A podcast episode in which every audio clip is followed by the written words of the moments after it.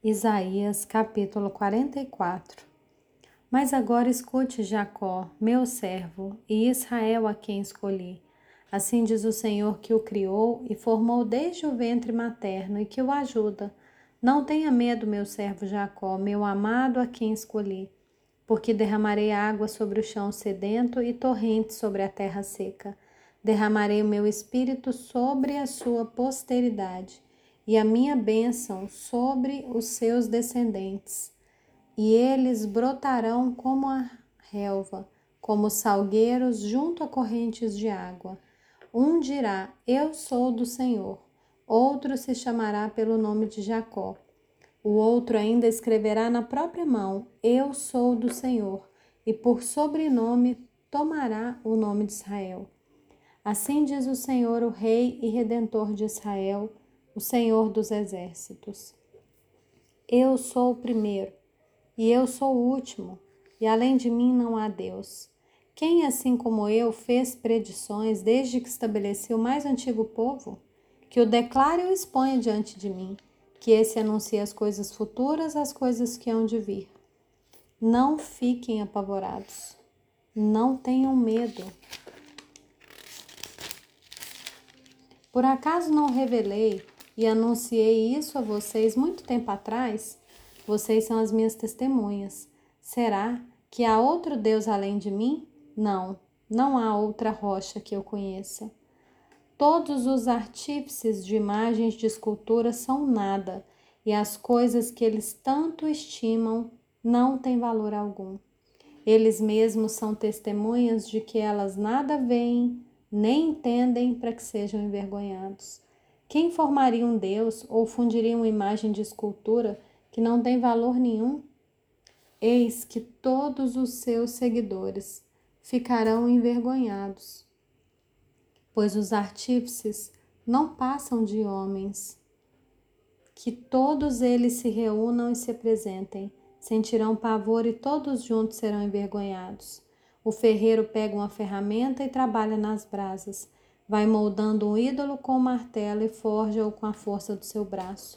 Ele tem fome, perde as forças, não bebe água e desfalece. O carpinteiro estende o cordel sobre a madeira e com o lápis esboça uma imagem. Alisa com plana, marca com compasso e faz uma escultura semelhança e beleza de um ser humano para ser colocado num templo. Um homem corta para si cedros, toma um cipreste ou um carvalho, fazendo escolha entre as árvores do bosque, planta um pinheiro e a chuva o faz crescer. Tais árvores servem ao homem para queimar. Com parte de sua madeira ele se aquece e também assa o pão. Com a outra parte ele faz um Deus e se prostra diante dele. Esculpe uma imagem e se ajoelha diante dela.